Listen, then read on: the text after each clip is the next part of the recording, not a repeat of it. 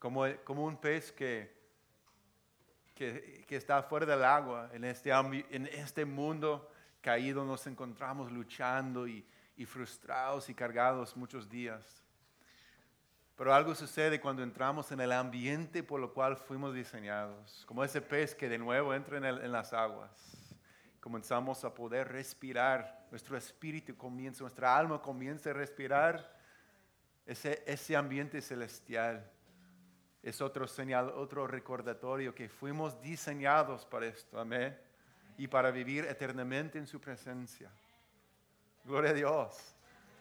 Gloria a Dios, es mi esperanza, amén. Es, su- es tu esperanza.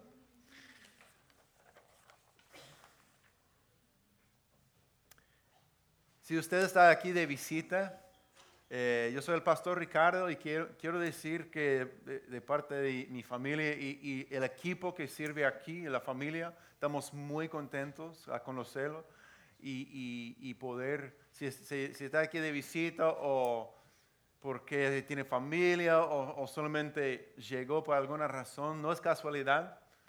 Amén. Dios, Dios te conoce y, y quiere caminar contigo, nosotros también. Eh, queremos conocerte y poder eh, ayudar a a tomar cualquier paso próximo que, que necesite tomar. Am, también para los que son familia acá, si tiene un tiempo existiendo y sabe en su corazón, eso es el lugar donde necesito poner mis raíces para poder crecer y florecer en el llamado de Dios.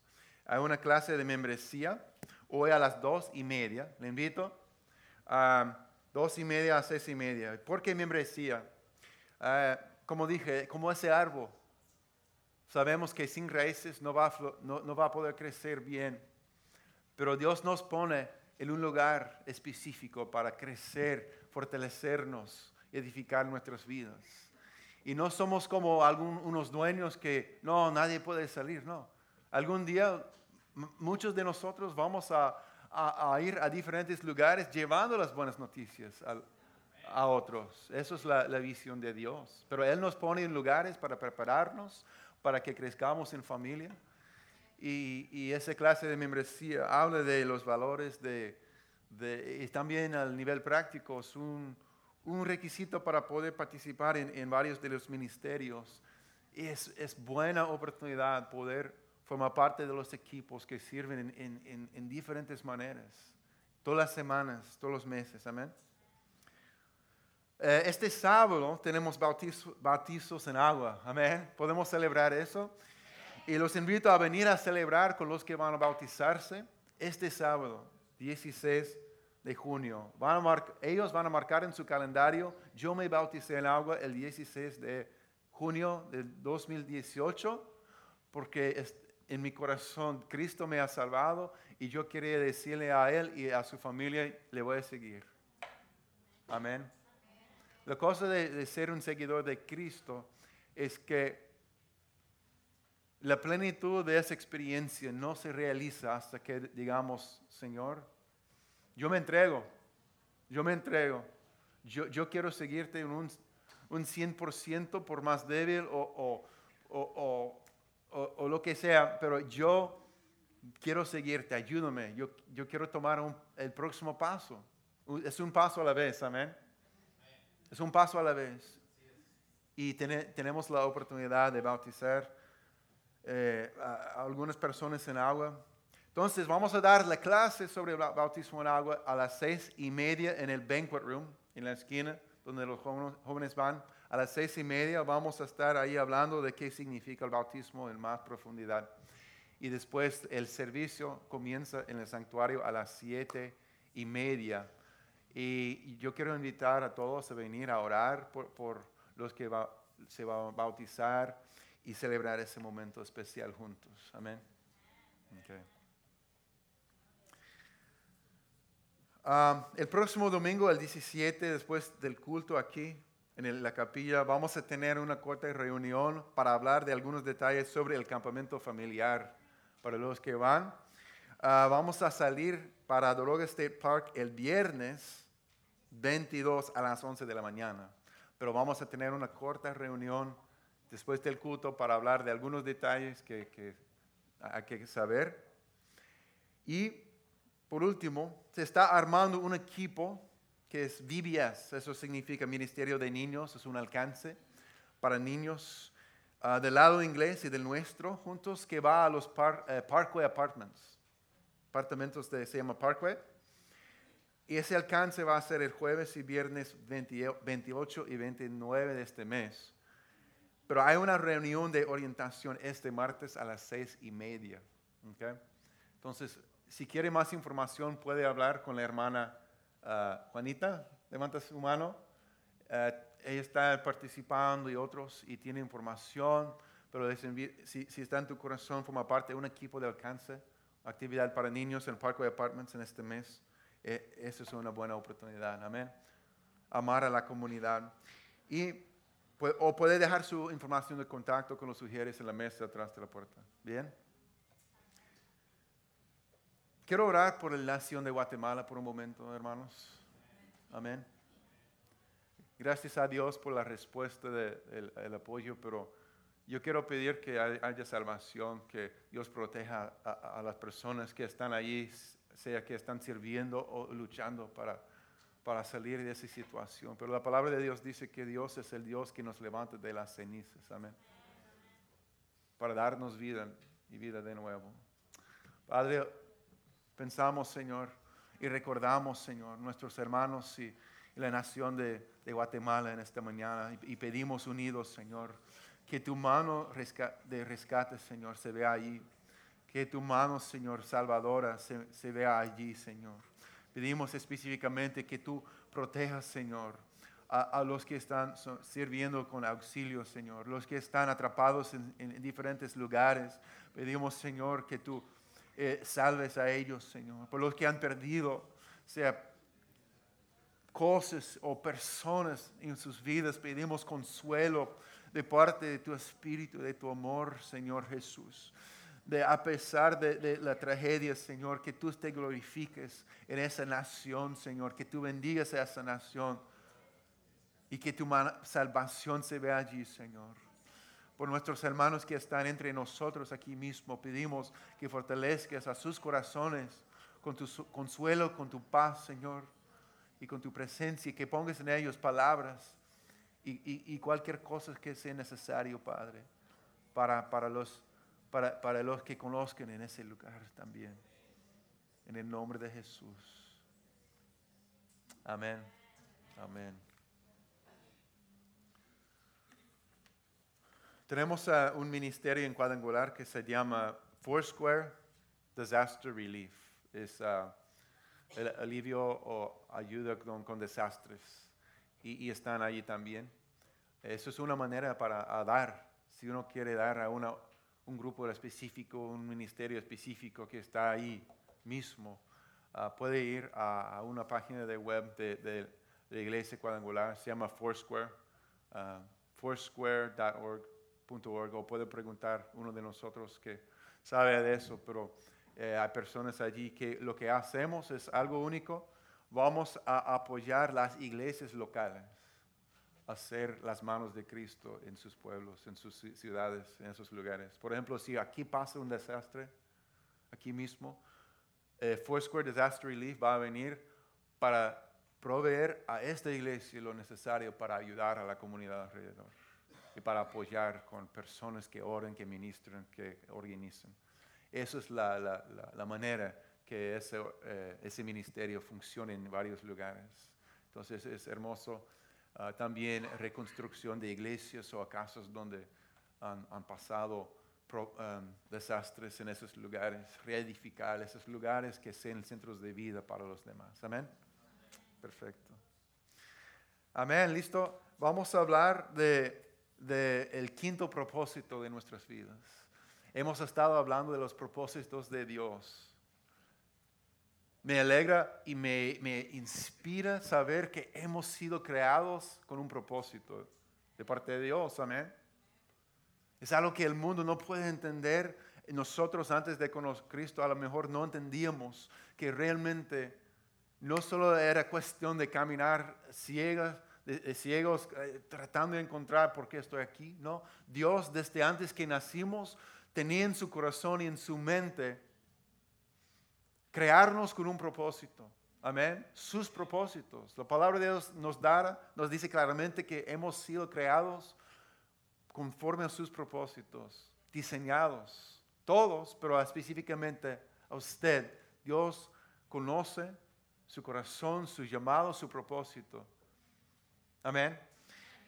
Entonces, la verdad que vamos a ver hoy es, el hecho que fuiste hecho para una misión. Digan conmigo, yo fui hecho para una misión.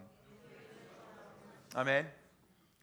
Si, miramos, si observamos hasta los niños, yo recuerdo que eh, siendo un niño, un, un varoncito con mis amiguitos, había algo de nosotros, dentro de nosotros, la manera que jugábamos juntos, que queríamos salvar al mundo. Queremos ir al rescate y, y rescatar y salvar al mundo de las garras de los malos. Amén. Sea con un, palito nada más, pero con esto vamos a ir y, cumplir con, la misión de salvar al mundo de los malos y, ir al rescate. Pero para eso vamos a necesitar unos dones especiales, vamos a necesitar unos poderes de, de los superhéroes. Y si jugábamos, ¿verdad? Y no solo, solamente los niños, vemos en las películas, en los libros, ese tema, que hay algo dentro de nosotros que quiere salir y marcar la diferencia en el mundo. Y los niños lo saben muy bien, porque para los niños no hay límites. Con un palito yo puedo salvar el mundo. Amén. Tristemente los, más grandes crecemos y crecemos y crecemos y nos damos cuenta que este mundo no es tan, no es tan fácil salvar el mundo. A los 18, 20, 25 nos damos cuenta, wow, si yo puedo superar ese gran montaña en mi vida sería bueno. Pero Dios está, su, trabajo es restaurar, levantar y regresarnos al propósito por lo cual Él nos ha diseñado. Amén. Somos adoradores de Él, somos parte de su familia, somos eh, fuimos hechos para reflejar el carácter de Cristo, para servir en su cuerpo, pero también fuiste hecho para una misión. Y nuestro corazón lo sabe si, somos honestamente. Tenemos el deseo de marcar la diferencia en este mundo. ¿Sí o no? Amén. Perfecto, estoy en el lugar correcto. Permíteme leer ese, una porción de ese, de, ese libro, Una vida con propósito, que habla de eso de una manera excelente. Fuiste hecho para una misión. Dios está trabajando en el mundo, quiere que te unas a Él. Amén. Dios está trabajando en el mundo, pero Él quiere que te unas a Él. Dios quiere que tengas un ministerio en el cuerpo de Cristo y una misión en el mundo. Tu ministerio es tu, servicio a los creyentes. Y dice que Dios te da dones para edificar a su iglesia, para fortalecer a los hermanos, para ayudar a la persona a tu lado a tomar otro paso hacia Cristo, a, entender, realizar la libertad que Cristo compró para ellos, para ser fortalecidos y,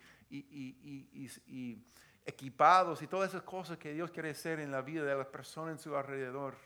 Él usa a cada miembro de su cuerpo para enseñar a la próxima generación las maravillas de Dios, que es un Dios real, un Dios que nos ama, que nos salva, que nos da vida y propósito. Todas esas cosas usa todos los miembros de su cuerpo. Entonces tienes un ministerio en, su cuerpo y también tienes una misión en este mundo. Amén.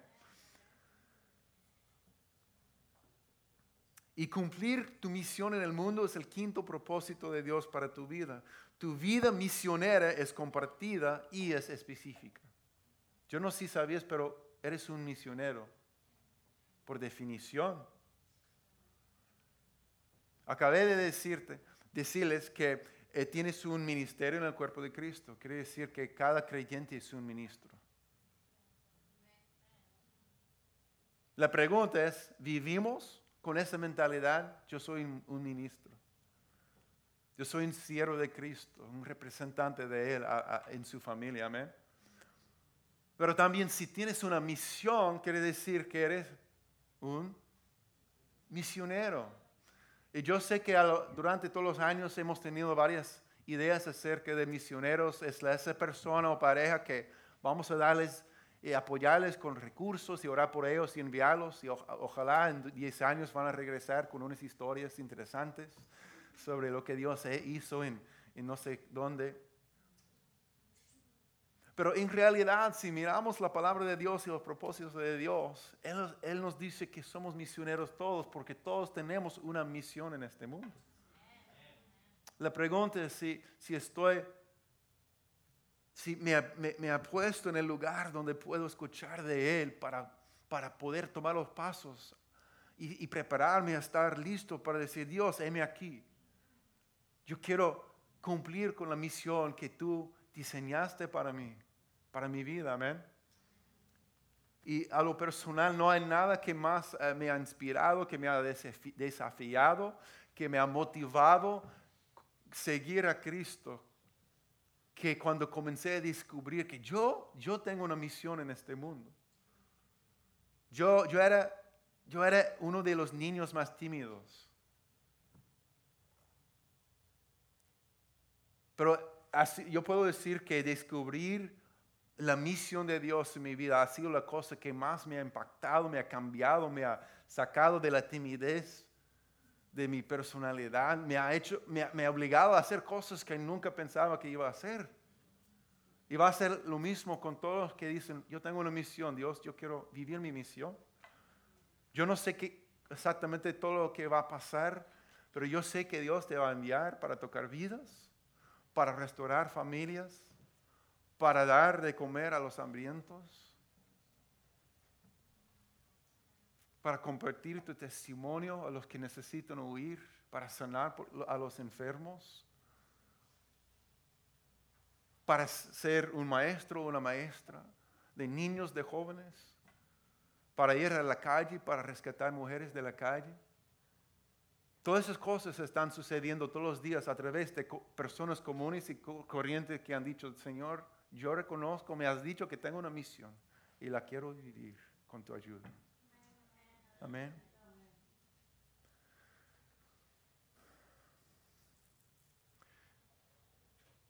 Entonces, parte de esto, esto es la responsabilidad que compartes con cada cristiano, que es ir y hacer discípulos. Amén. Ir, ir, ir y hacer discípulos es llamado la misión de todos los creyentes, pero la otra parte es una asignación única para ti. Y podemos ver en, Efesios 2.10, dice que porque somos hechura de Dios, creados en Cristo Jesús para buenas obras, las cuales Dios dispuso de antemano a fin de que las pongamos en práctica. Eres hechura de Dios, creados en Cristo Jesús para buenas obras. Amén. Eres importante, nadie más, nadie más puede cumplir con tu misión específica. Exactamente como tú puedes. A veces pensamos, ¿por qué Cristo no ha regresado? Él prometió hace dos mil años que iba a regresar a llevar a su iglesia para estar con Él. Yo sé que viene pronto, amén.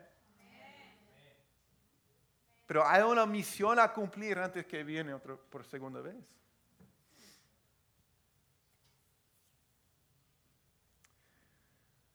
Entonces, nuestra palabra misión proviene del latín enviar. Digan conmigo, enviar. Ser cristiano implica ser un enviado como un representante de Jesucristo. Puede ser otro país, puede ser a la casa al lado. Pero es enviar, es esa disposición de, decir, Dios, envíame a donde, donde quiera. Envíame. Ser cristiano implica ser un enviado como un representante de Jesucristo, como Jesús dijo. Esa, declaración que dijo Jesús es uno de los más profundos que para mí encuentro en la Biblia. Y dice, como el Padre me envió a mí, así yo los envío a ustedes. Piénsalo. En Juan 20, 21 dice, Jesús dijo, como el Padre me envió a mí, así yo los envío a ustedes. Yo pienso que yo podría parar de predicar hoy y, si solamente pensamos realmente en qué significa esto y si entra en nuestro corazón la revelación que, qué significa esta verdad, wow, podría revolucionar nuestras vidas. Como la paz sea con ustedes, como el Padre me envió a mí, así yo los envío a ustedes. Entonces, cuando decimos que somos representantes de Jesucristo en este mundo, no es solamente una, una, idea bonita, oh, qué bonito. No, somos los representantes de Jesucristo en este mundo. Wow. Enviados.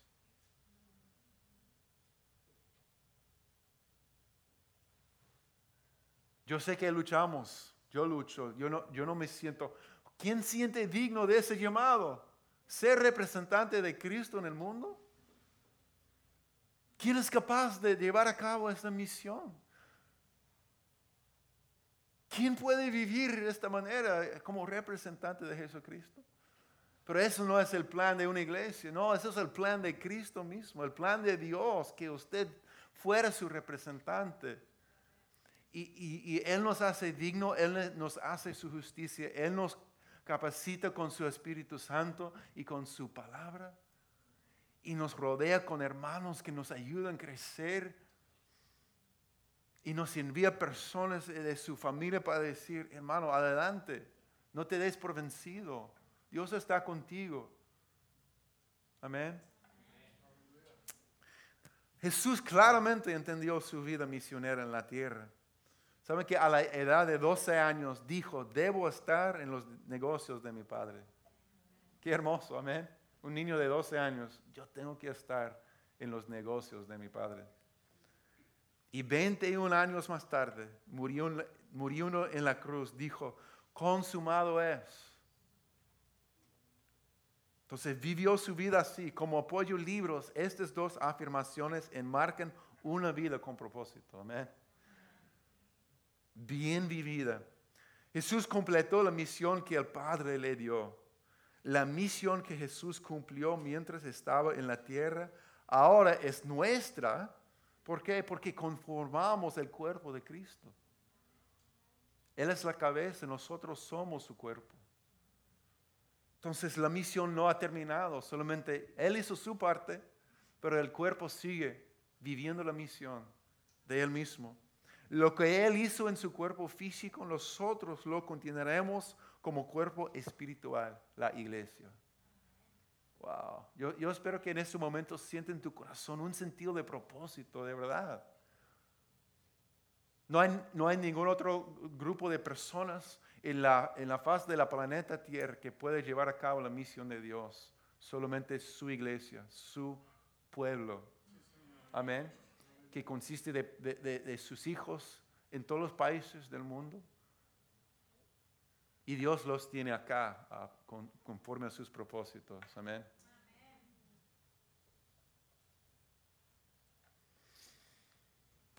Como dice en Hechos 1, versículo 1 o 2. Estimado Teófilo, en mi primer libro me referí a todo lo que Jesús comenzó a hacer y enseñar y después dice, dice que hasta el día en que fue llevado al cielo, luego de darles instrucciones por medio del Espíritu Santo a los apóstoles que había escogido.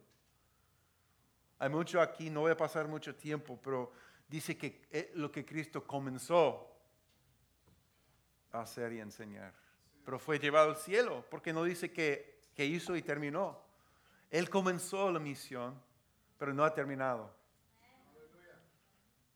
No, dice que Él encomendó a sus apóstoles, solamente quiere decir enviados. A sus enviados, encomendó a sus enviados con su espíritu el mensaje. Entonces, ¿cuál es esa misión, hermanos? Si, si hemos sido dados esta misión, ¿cuál es? ¿Cuál es esa misión? Es traer personas a Dios. Traer personas a Dios. La Biblia dice que Cristo nos cambió de ser enemigos en sus amigos y nos dio la tarea de hacer a otros sus amigos también. Vamos a estar mirando ese texto en un momento más a fondo, pero eso describe lo que llamamos eh, eh, la acción de reconciliar. Reconciliar. Entonces, ¿cuál es la misión de Dios? Dios, Dios, ¿qué es lo que Dios está haciendo? Está haciendo, que está en su corazón. Dios quiere redimir a los seres humanos de las manos de Satanás. Reclamar sus vidas y también reconciliarlos con Él de manera que podamos cumplir los, cinco propósitos de nuestras vidas. Jesús está restaurándonos a su diseño y su propósito original. Hablamos el miércoles, comenzamos la clase que se llama Libertad en Cristo. El libro que estamos estudiando se llama Restaurados. Y hablamos del, hecho de que Jesús está restaurándonos a cualquier que ponga su fe en Cristo a su diseño y propósito original. Amén. Yo amo lo que hace Cristo, la remodelación de vidas. Amén. La restauración de vidas. Eso es, ese es el negocio del Padre. Interesante que Cristo era carpintero y dijo a los 12 años, yo tengo que estar de, e, en el negocio de mi padre. Pero sabemos que su, su trabajo era la restauración de vidas. Amén.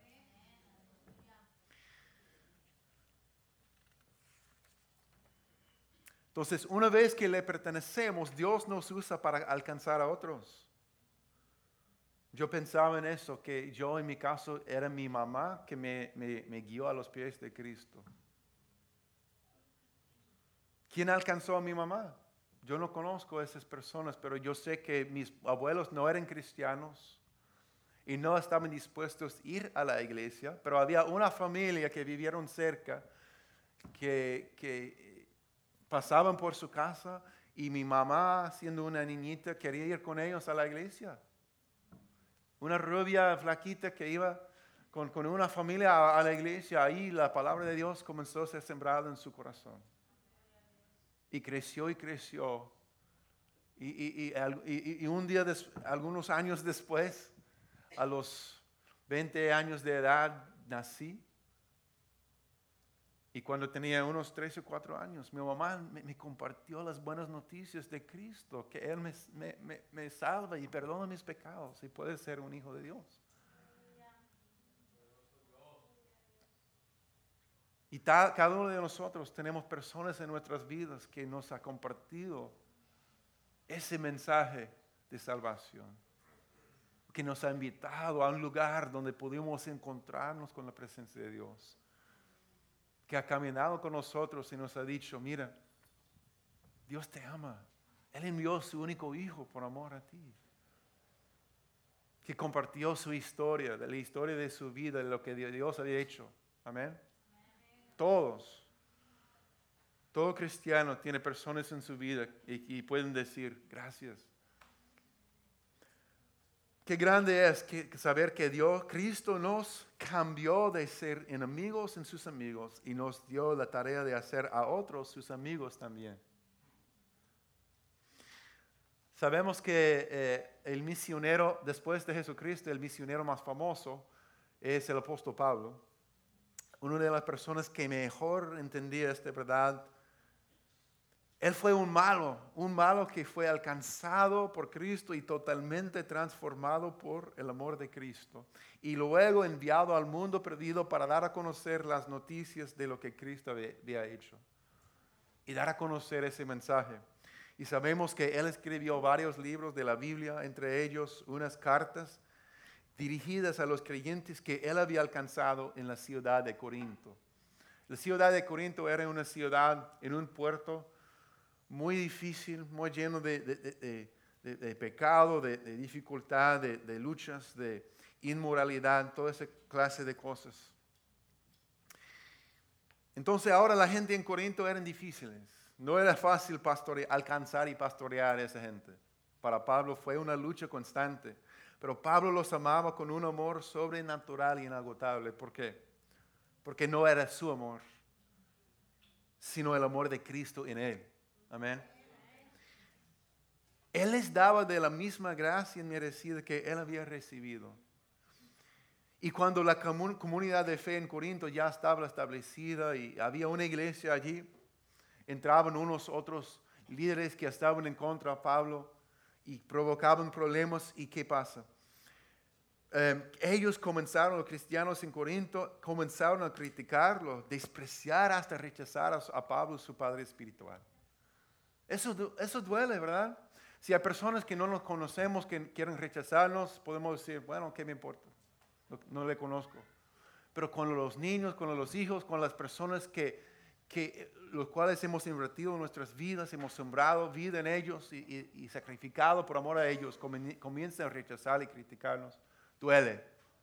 Y eso estaba pasando a Pablo. ¿Y qué hace? En vez de llenarse con, enojo, rencor, o dejarlos a decir, bueno, buena suerte, ojalá que vaya bien su vida cristiana, y ahí se me parte, ¿no? Él comenzaba, seguía amando, y lo que hizo es que él se enfocaba en su misión. Fue la misión de Cristo, el amor de Cristo, que seguía impulsándolo y motivándolo a seguir adelante, pase lo que pase. Y entonces Él les escribió una carta, eh, la, carta segunda de Corintios, dando a conocer su motivación. Otra vez hablando de su corazón como Padre Espiritual, motivándoles, hablando de la misión de Cristo, el por qué Él hacía lo que hacía. Amén. Y Él se mantiene enfocado en su misión. Eso es importante. Entonces, eso es el poder del amor de Cristo. Y nos habla del poder del amor de Cristo en un mundo difícil. Amén. El, mundo no siempre va a amarnos por decirlos, decirlos la verdad y las buenas noticias. No es, siempre es, fácil. Pero eso habla del amor de Cristo en un mundo difícil y nuestro papel como colaboradores de Dios. Porque Dios tiene un plan, tiene una misión y nosotros podemos ser sus colaboradores. Entonces pueden ver el porqué de su misión en estas, estas palabras. Vamos a leer una porción de esa carta que escribió Pablo. Y quiero pedir que, a ver si pueden ver el porqué de su misión expresada en estas palabras. ¿Bien? ¿Están conmigo? Ok, estamos en 2 Corintios capítulo 5, 14 a 21 y 6.1 y dice, el amor de Cristo nos obliga, porque estamos convencidos de que uno murió por todos y por consiguiente todos murieron. Y Él murió por todos para que los que viven ya no viven para sí, sino para Él que murió por ellos y fue resucitado. Así que de ahora en adelante, no consideramos a nadie según criterios meramente humanos. Aunque antes conocimos a Cristo de esta manera, ya no lo conocimos así. Por lo tanto, si alguno está en Cristo, es una nueva creación. Lo viejo ha pasado, ha llegado ya lo nuevo. Todo esto proviene de Dios, quien por medio de Cristo nos reconcilió consigo mismo y nos dio el ministerio de la reconciliación. Esto es que en Cristo Dios estaba reconciliando al mundo consigo mismo, no tomándole en cuenta sus pecados y encargándonos a nosotros el mensaje de la reconciliación. Así que somos embajadores de Cristo, como si Dios los exhortara a ustedes por medio de nosotros en nombre de Cristo les rogamos que se reconcilien con Dios. Al que no cometió pecado alguno, por nosotros Dios los trató como pecador, para que en él recibiéramos la justicia de Dios. Nosotros, colaboradores de Dios, les rogamos que no reciban su gracia, hermano. Amén. Qué poderoso es ese texto. Qué poderoso.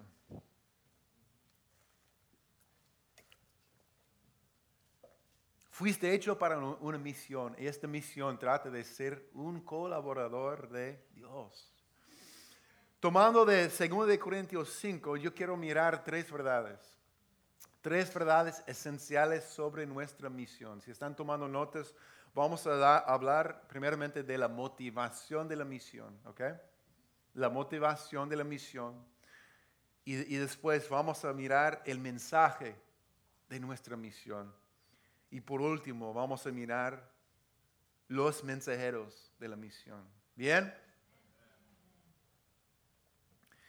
Número uno, la motivación de la misión. Pablo escribió, el amor de Cristo nos obliga. El amor de Cristo nos obliga. Eso es el porqué. Eso es el, el, el porqué, la motivación. Esa palabra obliga se traduce de diferentes maneras. Puede ser, nos obliga, nos controla, nos constriñe, nos impulsa. Si usted ha estado, ha ido a un concierto donde hay tantas personas que no hay, no hay opción de moverse en una dirección u otra, si, si todos van en una dirección, tú vas en esa dirección, ¿verdad? No hay opción porque hay tanta presión de personas en ese lugar.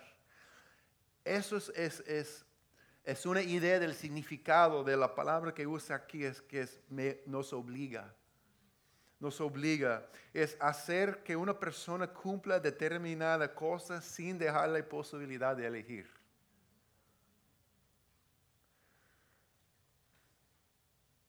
Cualquier que ha estado enamorado de verdad, fuertemente sabe también qué significa esta palabra. Amén. Si se trata de hay un impulso interno, una fuerza que comienza a afectar y cambiar nuestro modo de pensar, de pensar y actuar y termine guiándonos, impulsándonos.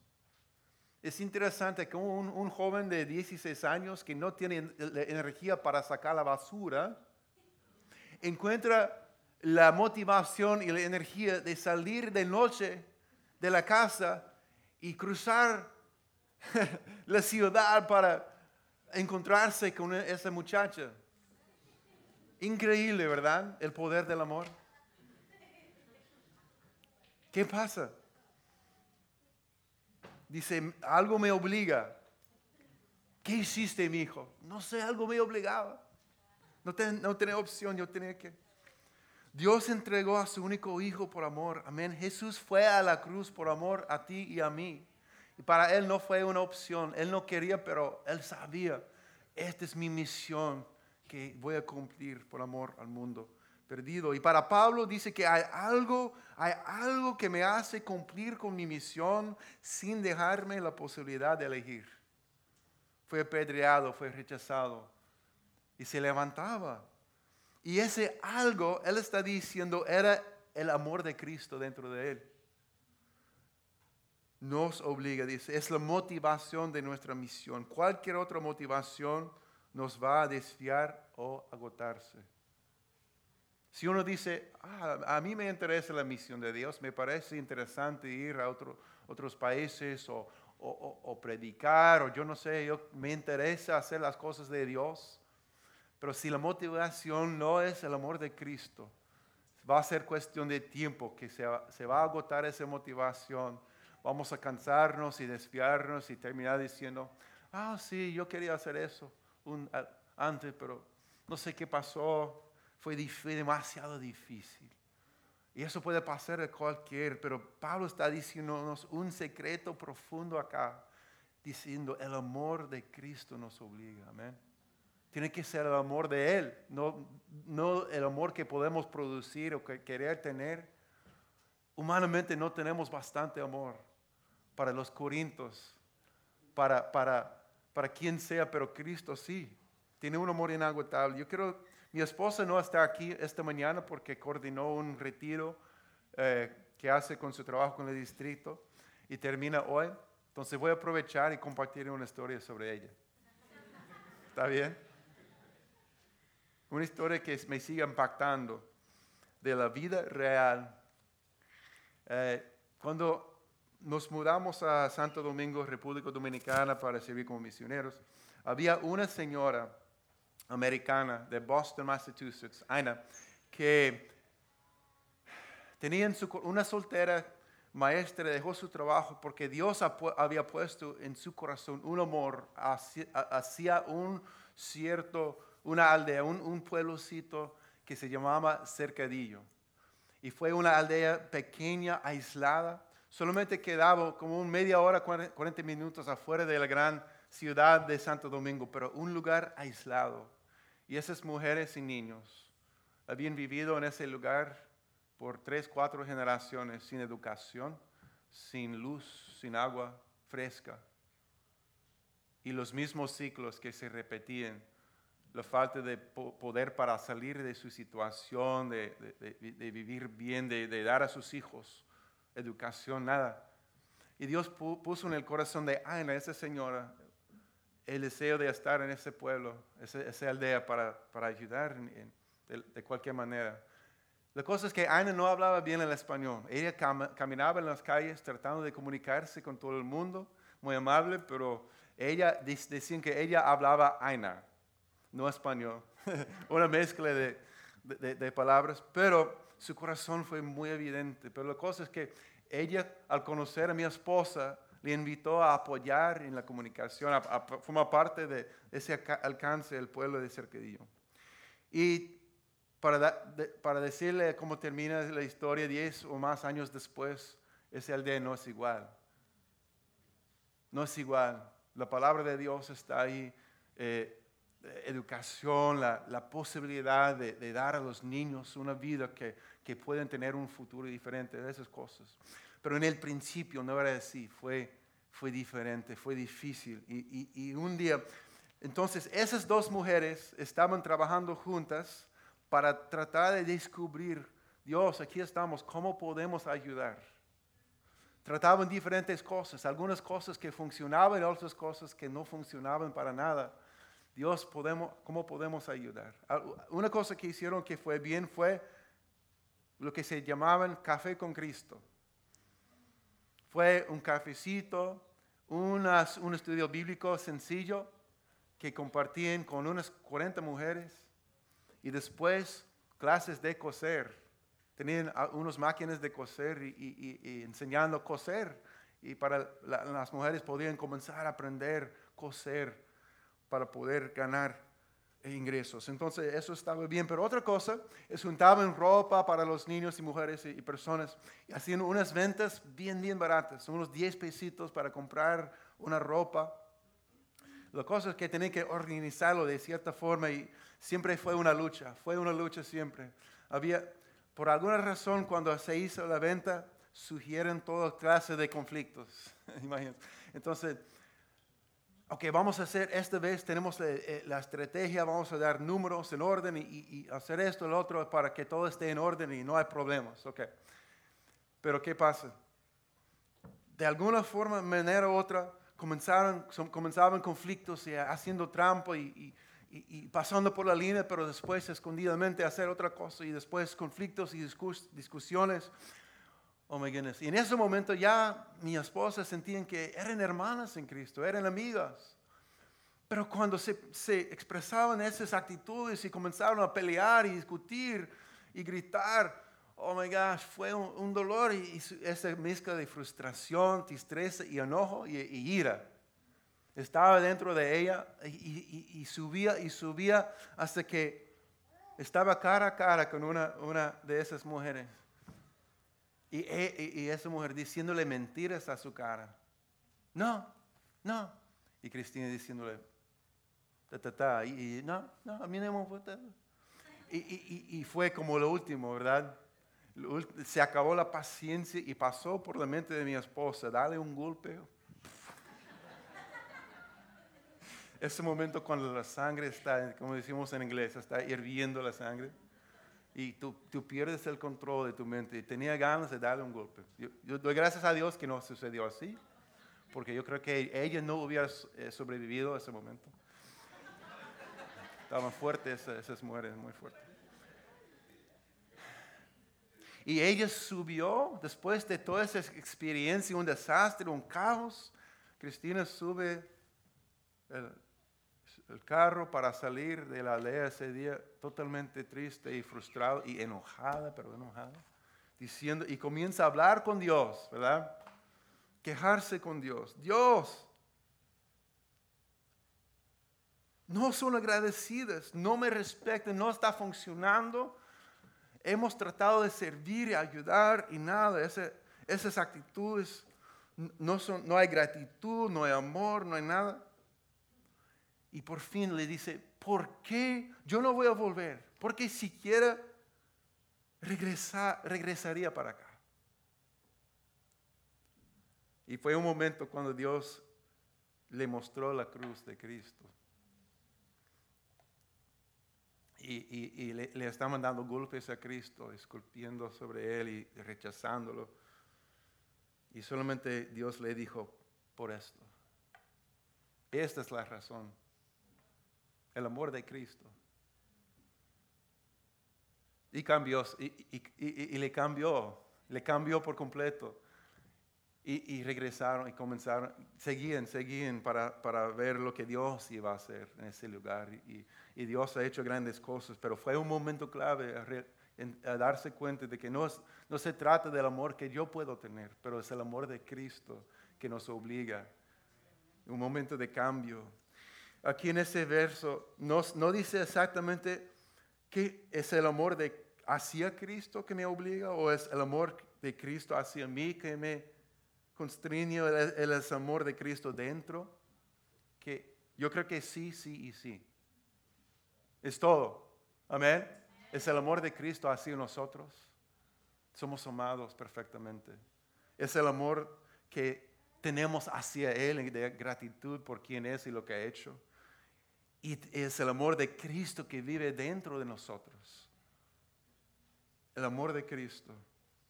Porque estamos convencidos de que uno murió por todos y por consiguiente todos murieron y Él murió por todos para que los que viven ya no viven para sí, sino para Él que murió por ellos y fue resucitados. En otras palabras decimos, Cristo me amas, yo te amo, ¿qué quieres que yo haga? Porque es tu amor en mí. Que, es la motivación, amén. Y no, hermanos, ninguna otra cosa va, va, va, va a funcionar a largo plazo, pero el amor de Cristo es inagotable. Hemos entendido de lo que Cristo hizo, Él hizo por ti, por mí y por todos. Amén. Entonces la misión de Cristo se trata y se basa en el amor de Cristo. La realidad es todos, todos vamos a estar impulsados por algo en nuestras vidas. La, pregunta es, ¿qué impulsa, qué motiva tu vida? ¿Qué es lo que te, te obliga, que, te, motiva a hacer lo que haces. Amén. Si es el amor de Cristo, eso va a ser el fruto y el impacto que el mundo va a ver. La segunda cosa es el mensaje de la misión, ese es el qué. Vimos el porqué de la misión, pero el qué de la misión. Si tenemos una misión, ¿qué, cuál, es, ¿cuál es la naturaleza de la misión? ¿Qué es lo que hemos sido llamados a hacer? Había un, griego que no se encuentra en la Biblia, pero es muy famoso hasta el día de hoy, y su nombre es difícil de pronunciar, pero es algo así como Fedipes.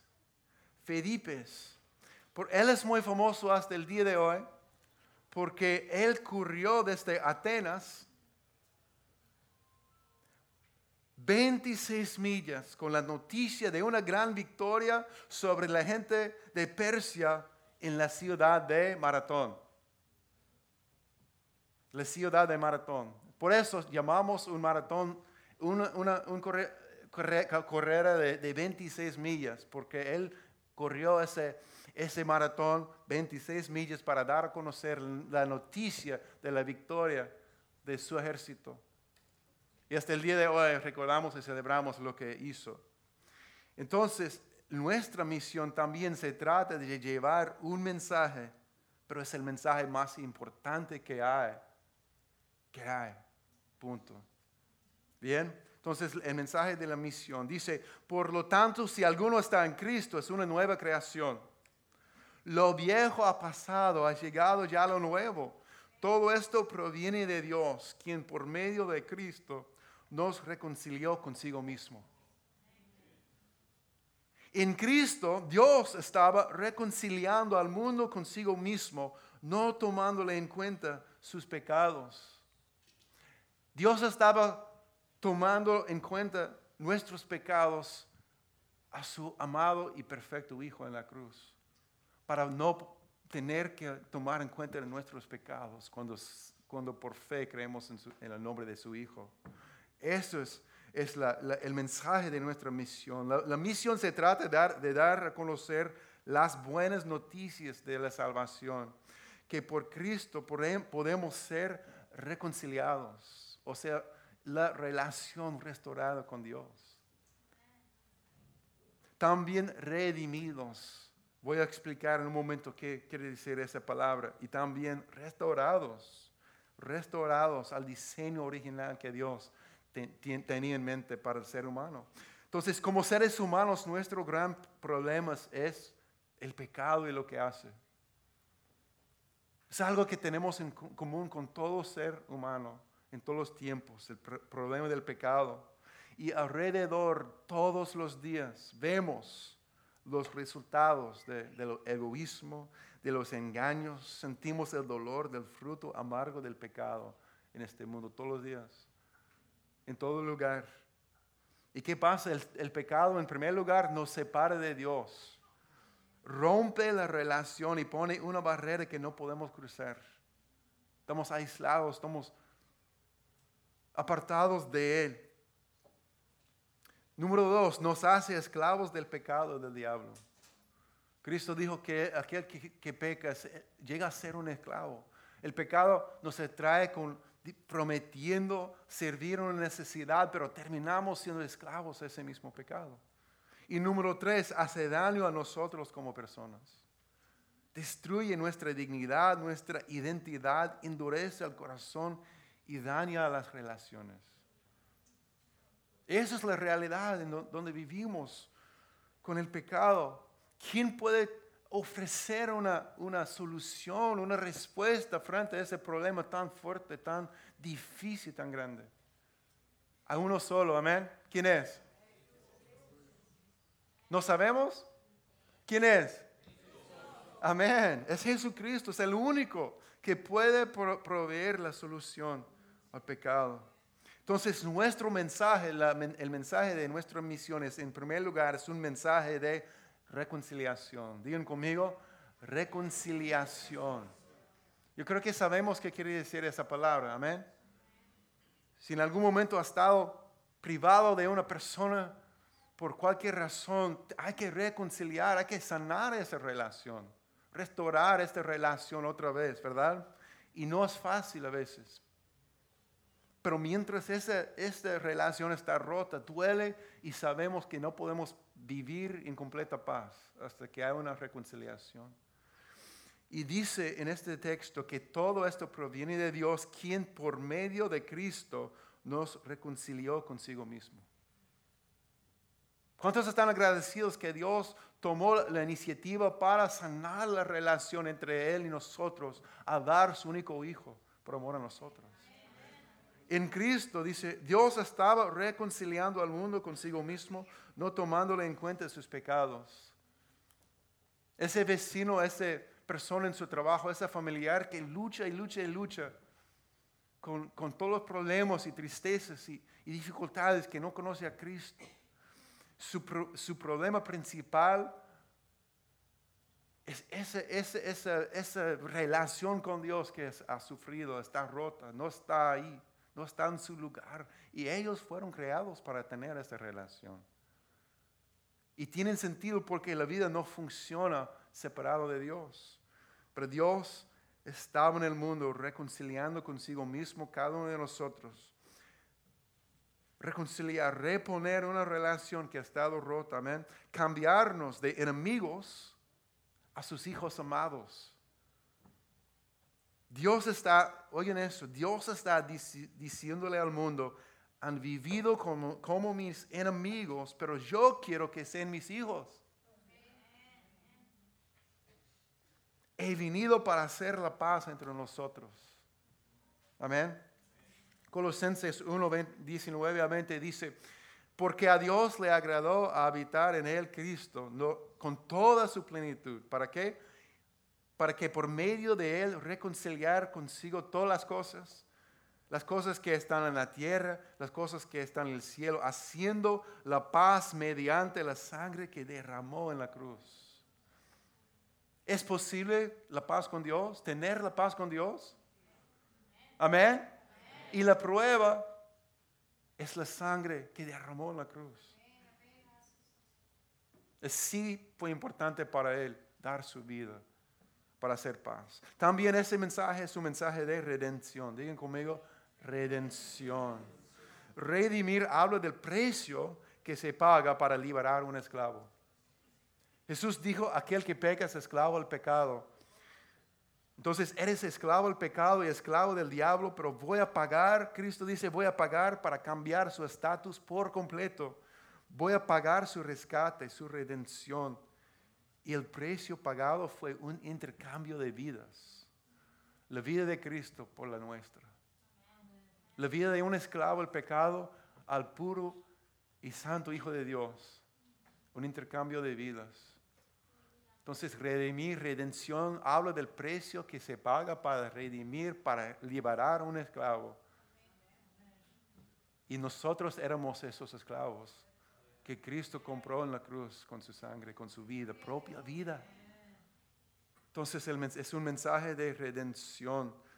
Y dice en versículo 21, al que no cometió pecado alguno, al que conoció pecado, por nosotros lo hizo pecado para que nosotros fuésemos hechos justicia de Dios en él. Eso es bien profundo. Y, yo quiero seguir, pero hay que pensarlo bien, que Cristo cambió y tomó nuestra identidad de pecador en la cruz para darnos su identidad como justicia, como hijo amado, como el perfecto, amado del Padre. Amén.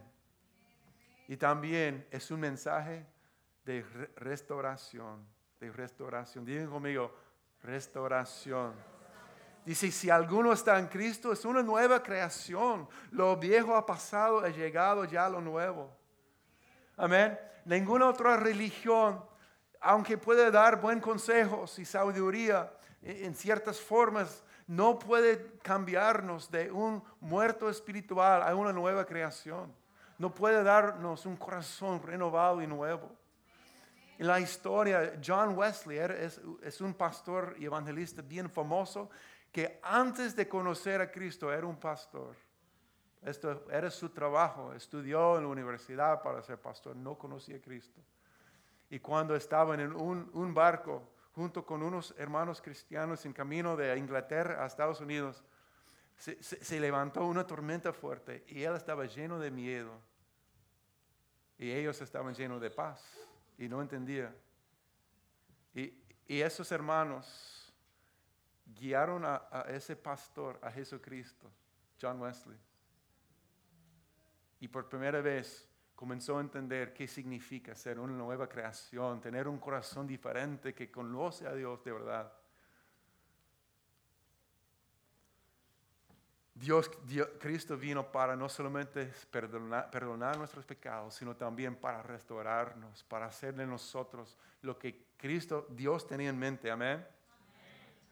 Y yo sé que hay personas aquí que dicen, Dios, yo necesito restauración en mi vida. Yo necesito restauración en mi vida. Pero algunos también han experimentado el poder de su restauración y Dios te está enviando a otros con esa misma esperanza, ese mismo mensaje de lo que Cristo puede hacer. Amén. Y por último, los mensajeros de la misión, esos son, es el quién, el quién, los mensajeros de la misión. Fíjense en esto, porque está hablando de nosotros, amén. Esto es que en Cristo Dios estaba reconciliando al mundo consigo mismo, no tomándole en cuenta sus pecados y encargándonos a nosotros el mensaje de la reconciliación.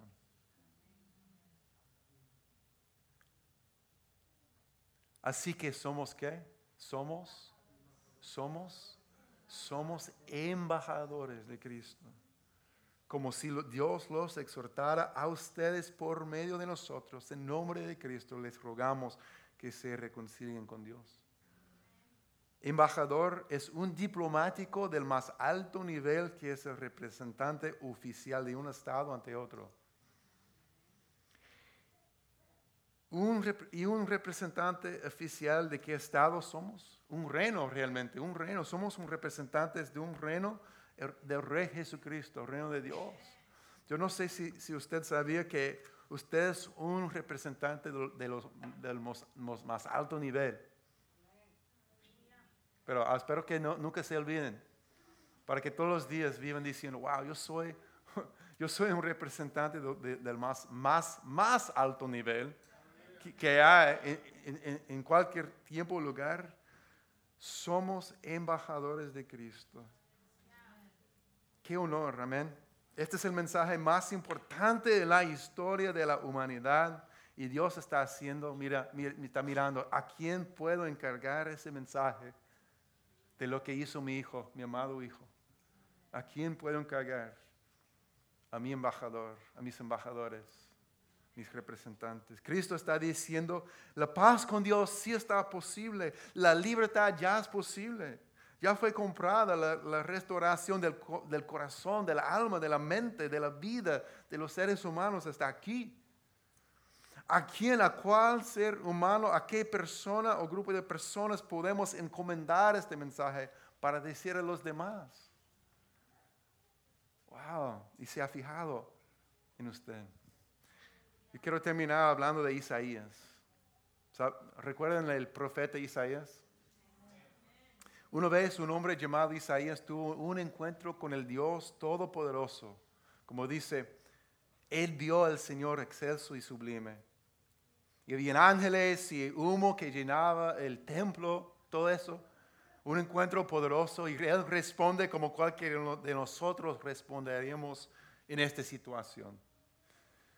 Entonces grité, ay de mí que estoy perdido. Soy un hombre de labios impuros y vivo en medio de un pueblo de labios blasfemos y no obstante mis ojos han visto al Rey, al Señor Todopoderoso.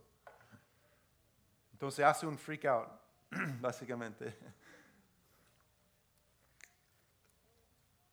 En ese momento voló hacia mí uno de los serafines, un ángel y traía en la mano una brasa que con unas tenazas había tomado del altar.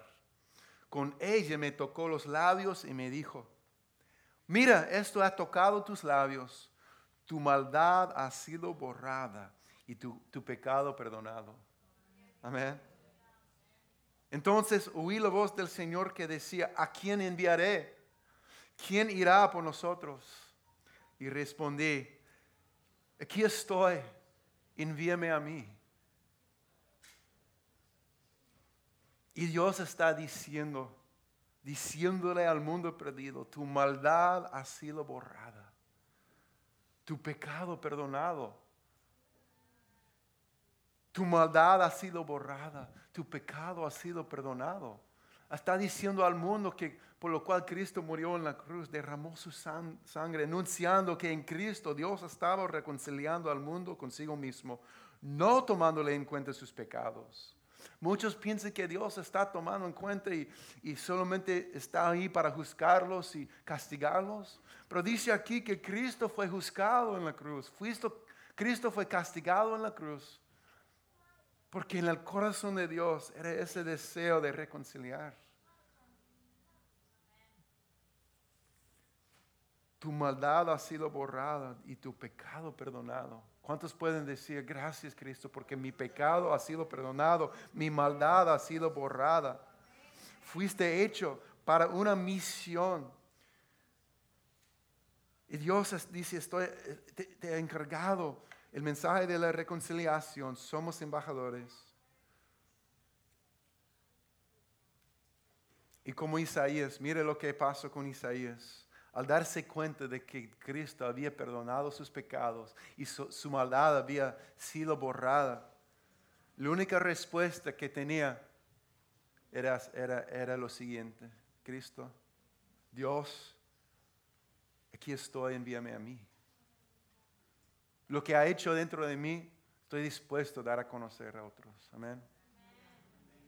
Eso es el corazón. Fuiste hecho para una misión y Dios está trabajando en el mundo y quiere que te unas a Él.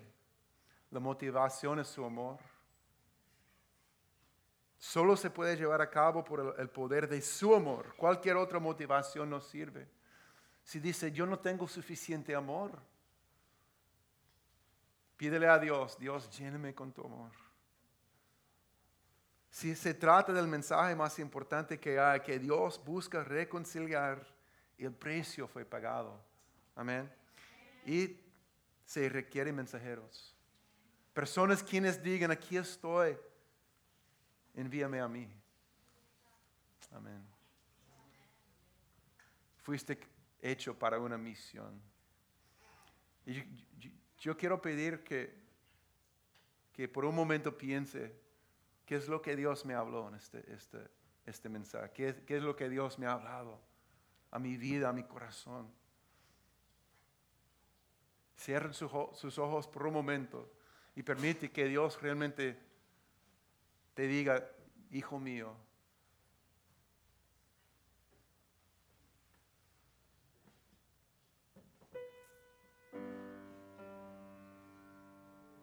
Gracias. Atentos a tu voz en esta mañana.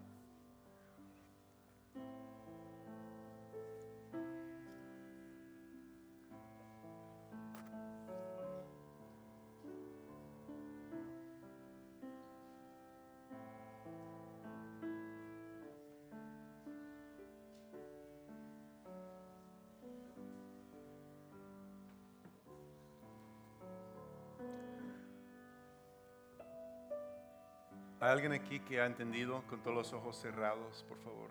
¿Ha entendido por primera vez realmente qué significa que Dios envió su único hijo con el corazón de reconciliarse contigo?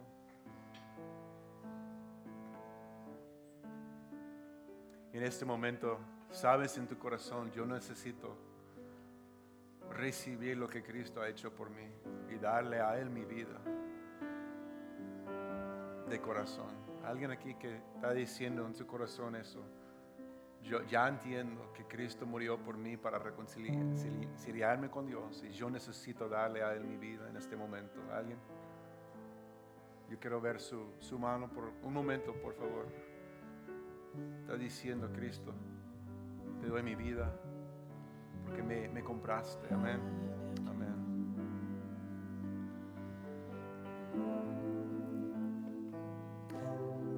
Sinceramente, sinceramente está en tu corazón en este momento decir lo que dijo Isaías. Obviamente Isaías no se, sentía digno del llamado de Dios. Él no se sentía digno. Él dice, wow, yo me siento sucio delante de tu santa presencia, pero Dios tocó sus, sus labios, tocó su vida y le dio una misión si está en tu corazón sinceramente decir, en respuesta a lo que Dios ha hecho, Señor, heme aquí. Heme aquí, Señor. Envíame a mí. Con tu poder, con tu amor, con tu gracia. Estoy aquí como barro en las manos del alfarero. Entiendo que me has hecho para una misión y yo quiero responder a esa misión. Y sencillamente decir, heme aquí.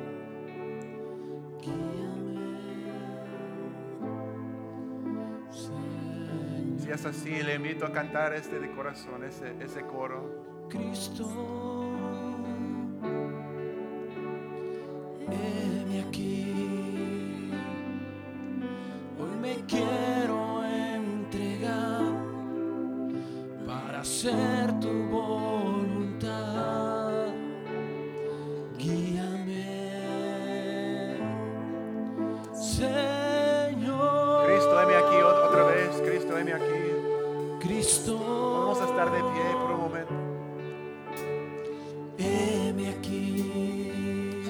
clamor de tu corazón, te invito a adorarle, abrir tu corazón, levantar sus manos, expresar tu corazón delante de Él.